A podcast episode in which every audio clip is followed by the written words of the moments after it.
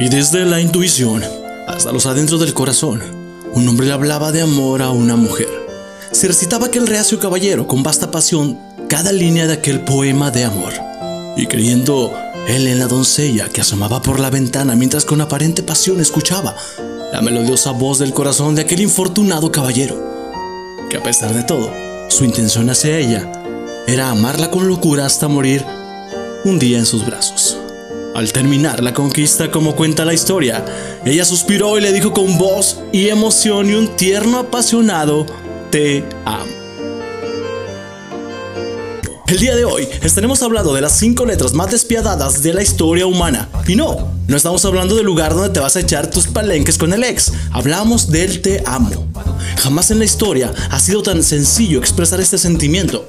Y si es fácil para alguien escribirlo o decirlo a otra persona, más aún pudiese lastimarte. Seriamente, amigo, el te amo no nada más se da en relaciones amorosas, también se da en relaciones familiares y amistades. Hoy aprenderemos las maneras correctas de manejar el te amo.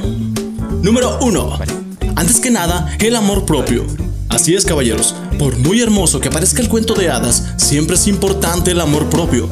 Pero, ¿por qué? Bueno, esto definirá la calidad de relación que tengamos con nuestra pareja, ya que el amor propio es la base de nuestra paz mental. Si podemos amarnos a nosotros mismos, seremos sanos y conscientes de nuestras necesidades, lo que nos daña y lo que nos hace bien.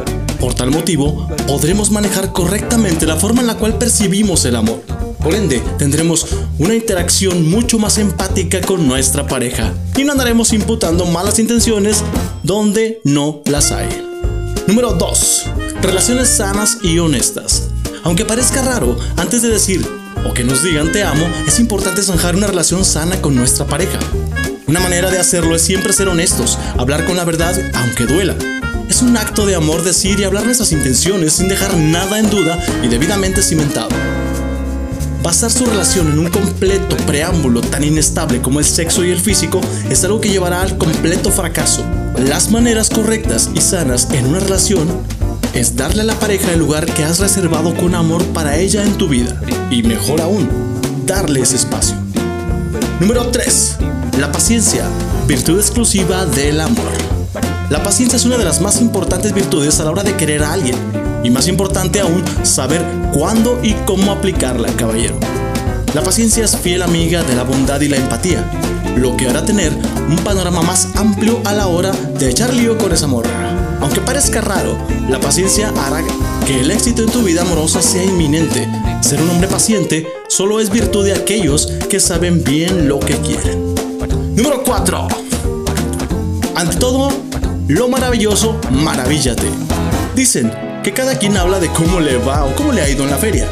Y no es por demás, ya que actualmente hay demasiadas falsas expectativas, empezando por las nuestras.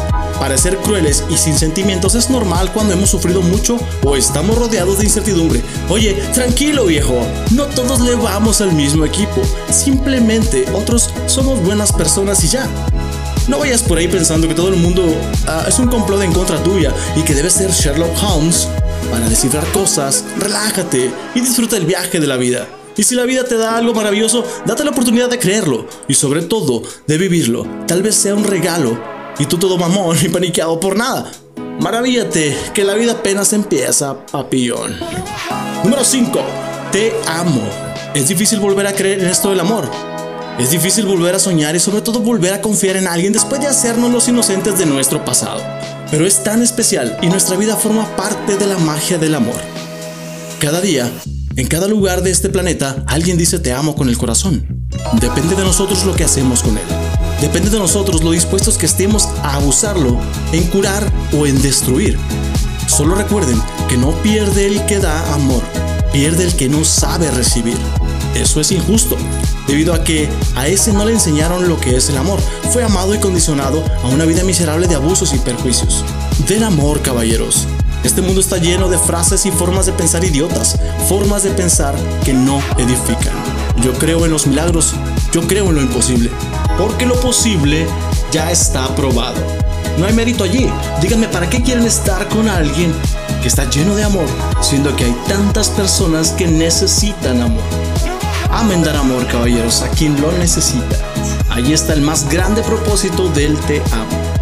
Yo soy Jaciel David Castro y esto fue la Universidad para Hombres. Gracias. Saludos a Frank en cabina. Gracias.